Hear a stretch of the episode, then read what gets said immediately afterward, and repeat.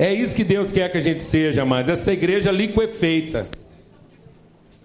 Para que no calor desse lugar a gente se liquefaça, a gente se transforme em rio, a gente possa ser bebido, possa ser comido. Glória a Deus. Quem crê nessa palavra? Nome de Jesus. Nome de Jesus. Pode sentar. Bênção. Graças a Deus. Esse é o privilégio. E como a gente vai ficando religioso, amados? Como a gente tem a tendência, assim, de encapetar as pessoas. A gente vai encapetando todo mundo. E não entende que nós representamos, assim, a oferta de Deus em favor delas. A gente só tinha que lutar contra uma coisa nessa vida: contra toda forma de religiosidade levantada em nome de Jesus Cristo. Que veio para dar a vida pelo irmão, veio para ir para a cruz em favor das pessoas, para fazer justiça e não juízo condenatório. Amém? E a gente vai ficando tão religioso que a gente não entende a dádiva, o fluir de Deus na nossa vida. A gente não. Olha, amados, vou te falar uma coisa. Eu já contei isso aqui, mas tem tanto tempo para contar de novo, porque tem gente que nem não lembra mais. Quando a gente assumiu o patronato, porque naquela época podia ter patronato, a gente assumiu um patronato com mais de 100 crianças. E uma das coisas mais fortes naquele patronato é que eles passavam muita fome lá. Muita fome. Muita fome. E eles apanhavam muito, e, e o pessoal que estava lá por último na coordenação do patronato, quando eles matavam lá um pouco, alguma coisa, eles guardavam melhor para levavam para casa para o pessoal que trabalhava, e sobrava quase nada lá. E uma das características é que havia muita fome naquele lugar. E quando a gente assumiu lá a responsabilidade, é, a primeira coisa que a gente quis acertar lá foi a questão da, da alimentação. Que eles pudessem ter uma alimentação digna. E Deus levantou muita gente para cooperar, inclusive a gente tinha um parceiro lá que era uma, uma indústria grande de produtos alimentícios, e eles começaram a fornecer muita comida. Então o que aconteceu? De, uma, de um lugar onde não havia comida quase de jeito nenhum, passou a ter uma fartura de comida muito grande. E acontecia uma coisa curiosa: é que o patronato lá eram dois galpões muito grandes, com 50 camas cada um. Então eles moravam lá assim, num alojamento gigante com 50 camas, e na parede desses, desses pavilhões tinham aqueles escaninhos, aqueles armários de aço. Então cada morador lá do patronato tinha um armarinho daquele. E a gente percebeu que quando nós melhoramos a alimentação, começou a ter muita diarreia, muita diarreia. A gente foi lá, mandou examinar a comida, pensando que podia ser o alimento e não era. E aí tinha muito problema de intoxicação alimentar. E, e aí a gente. E a comida era de melhor qualidade. Não, sabe o que estava acontecendo? Seguinte. Eles pegavam a comida e escondido. Eles levavam para o escaninho. Por quê? Porque eles tinham medo de ter aquela comida um dia e não ter ela o dia seguinte.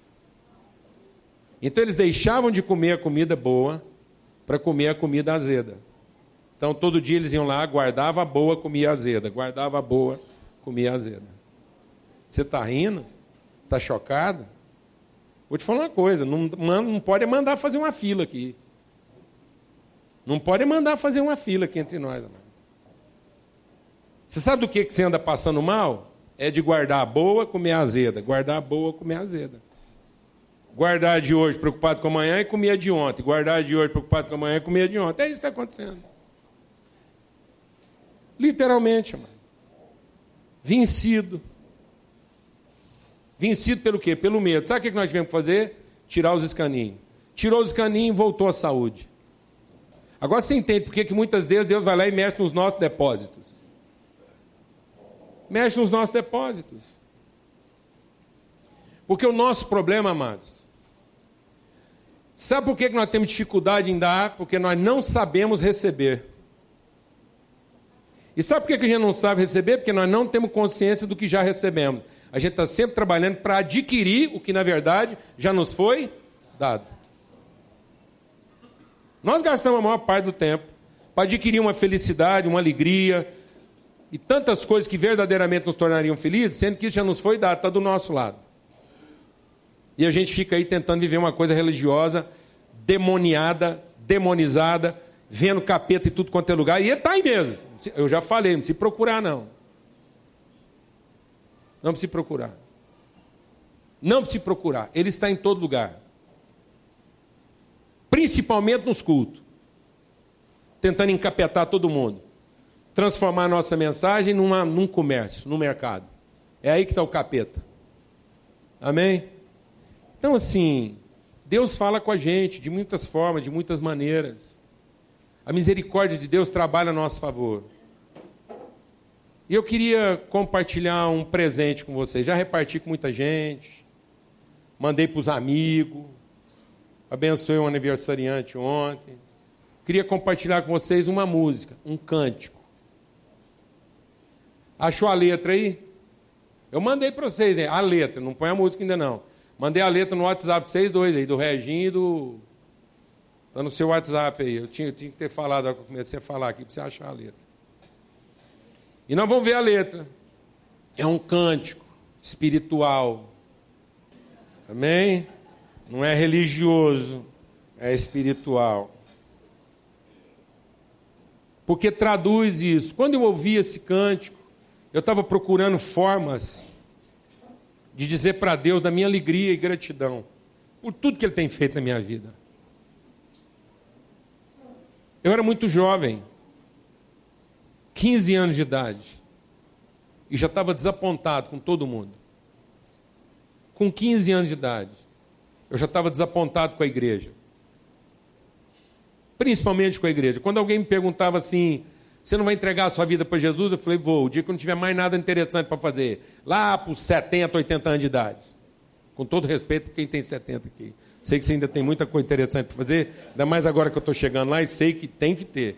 Entendeu? Então, sim. Mas eu falava isso. Falava isso. Eu não quero, não. Por quê? Porque para mim não havia sentido em só ficar ali reunindo bajulando Deus para ver se ele prestava atenção em alguém que cantou melhor, rezou melhor ou deu mais dinheiro para ele. Não fazia sentido. Com 14 anos de idade, meu pai me pediu para sair de casa. Eu não pedi para sair de casa. Ele me pediu para sair de casa. Porque tinha mais dois filhos para cuidar. E pensa que eu fazia alguma coisa de errado? Nada, quase nada. Até hoje eu não sei que gosto tem um cigarro de maconha, nunca, nada disso. Nunca voltei bêbado para casa. Simplesmente nunca vi sentido naquela religiosidade toda. E estava lá brigando com a vida. Esses dias atrás eu queria, eu queria traduzir isso para Jesus e para os meus amigos. Aí eu ouvi uma música. E agora eu queria oferecer essa música para você, porque quando eu ouvi essa música, não dá para passar a letra aí, não? Então põe a letra aí. Quando eu ouvi esse cântico, eu, eu fui lendo essa letra e falei assim: eu é que queria ter escrito essa música. Depois eu dei graças a Deus que não fui eu que escrevi, foi a outra pessoa que escreveu. E foi muito legal. Só põe a letra aí se der. Eu vou ler que diz assim: Ainda bem que agora eu encontrei você. Eu queria falar isso para Jesus. Ainda agora, ainda bem que agora encontrei você. Eu realmente não sei o que eu fiz para merecer você. Porque ninguém dava nada por mim. E quem dava, eu não estava afim. Até desacreditei de mim. O meu coração já estava acostumado com a solidão. Quem diria que ao meu lado você iria ficar? Você veio para ficar. Você que me faz feliz. Você que me faz cantar assim. O meu coração já estava aposentado. O meu coração, com 15 anos de idade, estava querendo aposentar. Já estava aposentado, sem nenhuma ilusão. Tinha sido maltratado, tudo se transformou. Agora que você chegou, você me faz feliz, você me faz cantar assim. O meu coração já estava acostumado com a solidão quem diria que ao meu lado você iria ficar? Você veio para ficar, você que me faz feliz, você que me faz cantar. E eu cantei isso com toda a força do meu coração para Jesus. E depois lá, sozinho, comecei a cantar para cada um dos meus amigos. Queria cantar isso para os meus amigos. E como isso fica melhor na, na voz da, da autora do que na minha, eu queria cantar isso para a família. Queria que você tivesse a liberdade de receber isso e cantar isso para alguém. Cantar isso para Jesus essa manhã, sem nenhum preconceito religioso. Apenas recebesse, para que você entendesse que Deus fala com você sem você estar numa reunião solene. Deus podia estar falando com você lá no trânsito do seu carro, ouvindo uma rádio, uma propaganda, sei lá o quê. Deus quer falar com você, quer falar com a gente, para que os nossos olhos se abram para as pessoas. Mas nós estamos religiosos demais. Para conseguir ouvir Deus e falar com Deus, nós temos que criar um ambiente religioso em torno de nós. Sempre que Ele está sempre conosco, o Espírito dele está em nós. E às vezes nas coisas mais simples nós podemos ouvir a voz dele e estender isso para alguém. Mas se nós não tivermos disposição para estender isso para alguém, então a gente ainda não conhece Deus. Amém? Então recebe isso aí agora, em nome de Jesus. Amém. Aqui no Evangelho de 1 João, no Evangelho não, na carta de 1 João, numa das cartas de João, ele diz assim no capítulo 3: Vede que grande amor nos tem concedido o Pai a ponto de sermos chamados filhos de Deus. E de fato, somos filhos de Deus. Por essa razão, o mundo não nos conhece, porquanto não o conheceu a Ele mesmo. Amados, agora somos filhos de Deus, e ainda não se manifestou o que havemos de ser. Sabemos que quando Ele se manifestar, seremos semelhantes a Ele, porque haveremos de vê-lo como Ele é. A si mesmo se purifica todo aquele que nele tem essa esperança assim como ele é puro. Todo aquele que pratica o pecado também transgride a lei, porque o pecado é a transgressão da lei. Sabeis também que ele se manifestou para tirar os pecados, e nele não existe pecado. Todo aquele que permanece nele não vive pecando, e todo aquele que vive pecando não o viu, nem o conheceu. Filhinhos, não vos deixe enganar por ninguém. Aquele que pratica justiça é justo, assim como ele é justo. Aquele que pratica o pecado procede do diabo, porque o diabo vive pecando desde o princípio. Para isso se manifestou o Filho de Deus, para destruir as obras do diabo. Todo aquele que é nascido de Deus não vive na prática do pecado, pois o que permanece nele é a divina semente. Ora, esse não pode viver pecando, porque é nascido de Deus. Nisso se manifestou os filhos de Deus e os filhos do diabo. Todo aquele que não pratica justiça não procede de Deus, nem aquele que não ama o seu irmão. Se tem uma coisa religiosa na nossa vida, é o nosso conceito de pecado. A gente acha que pecado é fazer alguma coisa errada. A gente acha que pecado é transgredir algum regulamento de Deus. E ele está dizendo o seguinte: aquele que conhece a Deus não vive pecando. E sabe o que é viver pecando, amado? É viver a vida é viver a vida voltada para si próprio. É viver a vida na busca de satisfazer seus próprios desejos e interesses. Viver pecando não é deixar de buscar Deus. Pelo contrário, talvez um dos nossos maiores pecados é buscar Deus. Quando o homem quis induzir, quando o diabo quis induzir, deixa Deus ministrar o seu coração. Quando o homem quis induzir, o diabo quis induzir o homem ao pecado, ele induziu o homem a buscar Deus no fim dos seus esforços, mas ignorá-lo na formação do seu entendimento. Quando a palavra de Deus manda a gente buscar a Deus com toda a força do nosso coração, não é para que Deus premie os nossos esforços, é para que Deus forme o nosso entendimento. Buscar a Deus com todos os nossos esforços, sabendo que todas as coisas serão acrescentadas, é buscar o seu reino e a sua justiça. Não é buscar convertê-lo à nossa dedicação. Não existe forma mais enganosa de pecado, não existe pecado mais sórdido, não existe pecado mais corruptor, mais enganoso do que a nossa religiosidade. De achar que porque eu estou pondo o nome de Deus em tudo, fazendo tudo em nome de Deus, que Deus está se agradando da minha vida. Se no meu dia a dia eu só tenho um único interesse: a satisfação das minhas cobiças. Você sabe por que, que o diabo caiu em pecado? Porque ele quis ser como Deus à custa dos seus próprios esforços. O diabo, ele pecou desde o princípio porque ele quis negociar com Deus. A forma mais corruptora de viver a vida é negociar com Deus. É dizer, Deus, tá bom, eu faço o que o Senhor quiser, se no fim o Senhor fizer o que eu quero. Eu faço o que o Senhor quiser, se o Senhor me der a mulher que eu idealizo, me der o marido que eu idealizo, me der a, a, os filhos que eu idealizo. Então eu faço o que o Senhor quiser, desde que ao final eu tenha a vida que eu idealizei. Isso é viver pecando. Porque eu nunca vou saber reconhecer as pessoas, eu nunca vou saber ter um encontro de verdade com ninguém. Porque a única pessoa que eu consigo ver diante de mim mesmo sou eu. Sou eu. Deixa o Espírito de Deus ministrar o seu coração. O que é viver em pecado? Viver em pecado é se encontrar num lugar e querer usar todo o poder que Deus te deu para resolver suas próprias questões. Sabe o que é viver em pecado? É pegar todo o dom que Deus te deu, toda a competência que Deus te deu, toda a habilidade que Deus te deu, todo o poder que Deus te deu e produzir pão só para você mesmo, para satisfazer a sua fome, porque foi isso que o diabo fez com Jesus. O que, que significa ser um filho de Deus e um filho do diabo? Ser um filho de Deus não é ter uma grife, uma chancela, não é ser reconhecido como filho de Deus por causa do lugar que eu frequento. Ser um filho de Deus significa ter o caráter de Deus, significa ter as características de Deus. Ser um filho de Deus significa poder ser confundido com Ele. Ser um filho de Deus significa que alguém que vai olhar para mim vai dizer: Eu vi Deus, porque vi um filho dele. Foi isso que Jesus disse: Quem vê o filho, vê o Pai que o enviou. E o que, que significa ser um, um filho do diabo? Significa ter chifre? Significa ser vermelho? Significa é, ter cara de capeta? Não, sabe o que, que significa ser um filho do diabo? Significa pensar como o diabo pensa.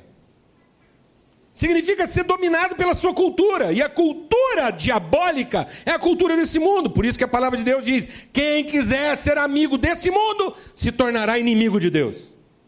E nós aqui continuamos achando que a nossa religiosidade vai nos dar o mundo que a gente deseja. Não, amados. A nossa espiritualidade vai nos tornar as pessoas que o mundo precisa. Mas não vai nos dar o mundo que a gente deseja. Mas vai nos tornar as pessoas que o mundo precisa. Porque nós não viemos aqui para nos encher de mundo, mas para encher o mundo. Então, o diabo queria tornar o filho de Deus num filho dele. E como é que o diabo tentou transformar Jesus, o filho de Deus, num filho dele? Fazendo Jesus pensar como ele pensa. Por que, que você não usa o seu poder para resolver os seus problemas, em vez de resolver o problema dos outros? Por que, que você não usa as suas orações só para pedir tudo aquilo que esse mundo pode te dar? E por que, que você não usa sua espiritualidade para colocar Deus cuidando de você o tempo todo? Olha que coisa. Isso parece até um culto evangélico. Isso parece um culto evangélico, mas parece mesmo. Porque a palavra de Deus diz que nos últimos dias as pessoas darão ouvidos a quê? A vozes de demônios. Nos últimos dias nós vamos ter um espírito demoníaco pregando para as pessoas. Isso não virá na forma de um capetão. Isso virá na forma de uma coisa que faz muito sentido para nós.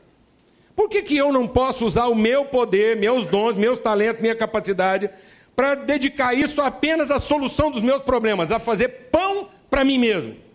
Por que, que eu não posso usar todas as minhas orações, todo o meu tempo de louvor, de adoração, para ficar pedindo para Deus tudo o que esse mundo pode me oferecer? E por que, que eu não posso usar o meu tratamento VIP, a minha carteirinha de filho de Deus. Por que, que eu não posso dar carteiradas em Deus e me tornar uma pessoa imprudente? Deus, eu crio problemas e o Senhor resolve. Eu pulo do abismo e o Senhor me acode. Eu não tenho que conversar contigo. Eu tenho que fazer só o que eu quero fazer, pular de onde eu quiser pular, fazer as coisas que me dá na telha, e depois Senhor sai atrás, correndo, de mim, atrás, correndo atrás de mim e resolvendo os problemas que eu criei para o Senhor. Quem nos ensina a pensar assim, amados? E quem pensa assim é filho de quem, amados? É filho de quem, amados? Toda vez que eu penso assim, eu sou um filho de quem? Paulo diz: enquanto nós pensamos como esse mundo pensa, nós somos filhos da ira, escravos da desobediência. Então deixa o Espírito de Deus ministrar algo ao seu coração essa manhã. Deus não está à procura de quem crê. Deus está à procura de quem creia. Deus não está à procura de que você acredite nele. Deus está à procura de você crer no que Ele tem para te ensinar. Deus não está à procura de quem acredita no que Ele pode fazer por você. Deus está à procura de alguém que creia em quem Ele pode fazer de você. É na pessoa que Deus quer te transformar. Na pessoa que Deus quer transformar, é que Ele quer que você creia. Ele quer que você creia que Ele pode fazer de você um filho de Deus. E não que você acredite nele para que ele te dê tudo aquilo que você sonhou. Por que, que nós nos tornamos pessoas assim? Porque nós idealizamos coisas. Idealizamos mulher, idealizamos marido. Ou alguém aqui casou com mulher porque ele detestava ela. Quem aqui casou para se autoflagelar? Fala para mim. Quem casou aqui por, por senso de, de autoflagelação? Automutilação. Vou arrumar uma mulher desgraçada que vai me fazer sofrer pro resto da vida e é com essa que eu vou casar. Aí você arrumou uma para te atentar. Não. Você arrumou aquela que você de alguma forma idealizou. Aí o trem começa a não funcionar. Não funcionar. Aí você tenta devolver ela para quem? Fala a verdade, irmão. O capeta você não vai tentar devolver, porque você acha que foi ele que te deu e não vai querer pegar para trás. Que um trem assim só pode ter sido o demônio que te deu. Aí você tenta devolver para quem? Para Deus. Para Deus, será que não tem um pastor, uma igreja boa aí, não? Que eu enfio minha mulher numa porta ela sai na outra arrumadinha. Se eu precisar, eu canto umas músicas, dou uns dízimos, faço umas rezas. Só pedir. Será que não dá para me enfiar minha empresa numa porta e ela sair do outro lado arrumada? Será que não dá para enfiar meus filhos numa porta e eles sair do outro lado arrumado? Sabe quem nos ensina a pensar isso, amado? Sabe como é que chama isso na vida? Isso chama pecado. Esse é o nosso pecado. O pecado não é nosso apetite por fazer coisas erradas. O pecado é continuar achando que do nosso jeito vai dar certo. Viver pecando é ignorar a vontade de Deus. Às vezes você olha para uma pessoa e ele está fazendo tudo errado e ele peca menos do que a gente que está fazendo tudo certo. Porque às vezes ele está fazendo tudo errado porque ele gosta de fazer errado. Ele é ignorante, ele não sabe nada. Ele é um cachorro que come vômito. Ele é um cão correndo atrás de uma linguiça. Faz sentido. Tudo que ele faz de errado faz sentido na vida dele. Agora não, amados. O que ele está falando aqui é que tem gente que ouviu Deus, teve contato com a verdade, mas continua vivendo pecando. Essa pessoa não conheceu Deus. Ela insiste num estilo de vida próprio. Ela tendo a oportunidade de se arrepender, ela insiste em viver a vida à sua maneira. E ela acha que as rezas, os cultos, as reuniões vão resolver a vida dela. Vão resolver o casamento dela. De tanto ela e frequentar uma reunião, amar, deixa o Espírito de Deus ministrar o seu coração. A transformação começa na gente, é você. Você quer ver sinal de luz na sua casa, é a sua vida, é seu coração. É a forma como você se submete à vontade de Deus e de repente as pessoas à sua volta começam a ver luz. Ver luz, começam a ter esperança. E é isso que a palavra de Deus está dizendo. Quando Deus encontra com o homem, ele diz assim: Quem te fez saber que você estava nu? Deixa o Espírito de Deus ministrar o seu coração. Faça essa pergunta para você agora de manhã. Quem te fez quem te ensinou, quem te fez pensar, quem te ensinou a viver em função das suas necessidades? Quem ensinou? Quem ensinou a gente a pautar toda a nossa vida em função das nossas necessidades? Quem nos ensinou a ter vergonha das nossas necessidades? Quem nos ensinou a pensar que se um dia as nossas necessidades estivessem todas satisfeitas, nós seríamos as pessoas mais felizes do mundo. Quem ensinou a gente a pensar assim? Quem ensinou a gente a pensar que necessidade, ou ter algum tipo de necessidade, é uma vergonha? Quem nos ensinou a esconder nossas necessidades uns dos outros? Quem, ama? Quem? Quem, ama? O diabo.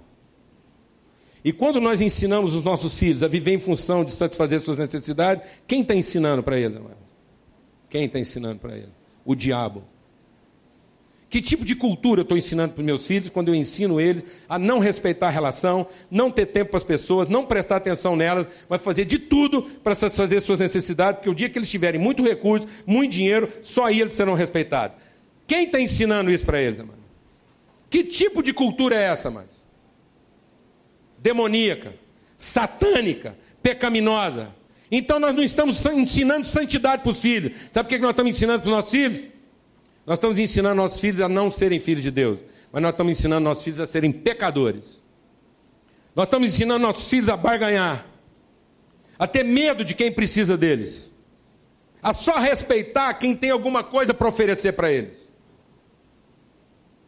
Somos nós que estamos formando esse tipo de gente. Isso é viver em pecado. E ele está dizendo: o que é ser puro? O que é ser um filho de Deus? É amar Deus de modo que esse amor nos torne o quê? Atentos, sensíveis aos nossos irmãos. De modo que a gente pare de ter reuniões e passe a ter o quê? Encontros. O que, que anda tendo lá na sua casa todo dia na hora do almoço? Uma reunião? Em torno de um prato de comida? Ou um encontro? Em que um pode servir o outro? Qual foi a última vez que você fez o prato da sua esposa? Qual foi a última vez que na mesa você perguntou para alguém: Bem, você gosta do feijão por cima ou por baixo? Está salvo. Coisas muito simples, amados. Coisas muito simples na nossa vida. Rejeite hoje no seu coração todo o dom de Deus na sua vida. Todo o dom de Deus na sua vida. Não é para a solução dos seus próprios problemas é para comunicar virtude a alguém. Todo o seu tempo de oração, todo o seu momento devocional, a música que você canta, a oração que você faz, o louvor que se dirige a Deus, não é para que a sua vida se encha dos bens que esse mundo pode te dar. Amém? Mas é para te tornar alguém mais sensível, mais atento, mais cuidadoso de outras pessoas. Amém, mano? Toda autoridade espiritual que você tem, todo o crédito que você tem com Deus, não é para ele ficar correndo atrás de resolver suas embrulhadas. Amém. Porque isso é viver pecando. E os filhos de Deus não vivem pecando. Os filhos de Deus estão à procura de pessoas, estão à procura de situações onde eles podem oferecer alguma coisa, contribuir com alguma coisa. Amém? Você crê nessa palavra? Isso vai fazer com que a gente não abandone as pessoas. Isso vai fazer com que a gente não devolva as pessoas para Deus. Amém? Amém? Sabe, amados, a gente vive aqui uma sensação difícil. A mesma coisa que Jesus sentia quando ele olhava para a humanidade. Quando Jesus olhou para a humanidade, ele viu tanta gente sofrendo, que ele, ele só teve um sentimento: faltam trabalhadores. Faltam trabalhadores. E às vezes eu venho aqui para cá e e é uma sensação tão difícil no nosso coração. Porque tem tanta gente sofrendo. E toda semana, por mais que tenham pessoas aqui se esforçando, se dedicando, ainda é tanta gente sem atender. É tanta gente sem poder ser ajudado. Mas é porque existe um, um, um hábito na vida da gente. Não é? Mulher deu defeito, o que, que você faz? Entrega para a igreja. Marido deu defeito, entrega ele para a igreja. Filho deu defeito, entrega ele para a igreja. Não é? Não, amado, o encontro foi com você. O problema chegou em você. Glória a Deus. Glória a Deus.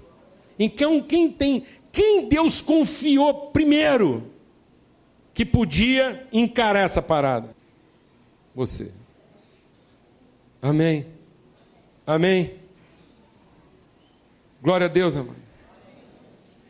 Você. Você é instrumento. Você não é um consumidor, Você é representante do Deus Altíssimo, o dom de Deus está em você, a virtude de Deus está em você, é a sua oração que funciona, é o dom que está em você, é a autoridade que está na sua vida, é Deus olhando para você e você vai encarar isso, em nome de Jesus. Nós vamos encarar isso, na medida em que cada um de nós entende que nós não estamos aqui para consumir, para receber, para trocar com Deus, que não é uma feira onde cada um vai pegar o que quer e levar para casa. Deus diz através de Paulo: Eu sei que há muitas diferenças, sei que há muitas necessidades entre vós, mas há grandes problemas entre vocês sem solução, porque ainda existem entre vocês aqueles que, quando se reúnem, come apressadamente o seu próprio pão e vai embora para casa sem se ocupar uns dos outros. Não perca a oportunidade de ter um grande encontro aqui. Não perca a oportunidade de encontrar alguém, abençoar alguém, ter olhos para alguém, ouvir alguém porque aí você vai ver Deus operando através de você. Amém?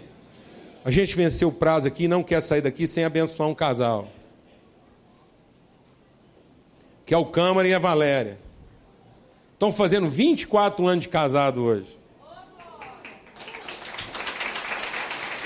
Benção. Muito bom. Eu conheci o Câmara através da Valéria, né? A gente foi primeiro conhecendo lá, a Casa de Mundo, depois chegamos no Câmara. Eu já vi aí. O que, que, é isso mesmo? Ah, já sei o que, que é. Então, está lá acenando lá com. Então, a gente quer orar pela sua vida, a casa de vocês. E quer te dizer, Câmara, que a sua casa, através de você, tem sido assim uma bênção. Quer dizer que a sua presença, muitas vezes o seu silêncio, tem nos abençoado muito. Você é um homem capaz, competente, de muitas habilidades, mas eu quero dizer uma coisa: a sua presença tem nos fortalecido. Deus, eu vim aqui para ter encontros.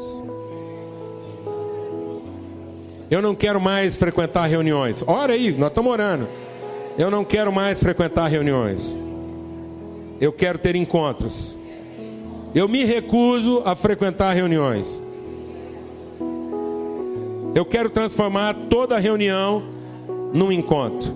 Quem crê nisso? Você crê nisso? Diga amém. Segura a mão de quem está do seu lado. Abraça alguém, abençoe alguém. Seja instrumento de Deus na vida de alguém. Profetiza. Senhor, muito obrigado por esse tempo. Obrigado por encontrarmos o Câmara e a Valéria. Obrigado por encontrarmos um ao outro. Obrigamos, ó Pai, obrigado pelo, por esse tempo de bênção, 24 anos juntos. Obrigado pelos frutos, obrigado porque, ó Deus, na medida que o tempo passa, o Câmara e a Valéria estão se tornando mais frutíferos e não menos frutíferos. É assim que acontece conosco. Ó Deus, eu quero declarar a mesma bênção do Senhor sobre todos os que estão aqui. Que todo mundo de separação, de religiosidade, seja destruído aqui agora entre nós.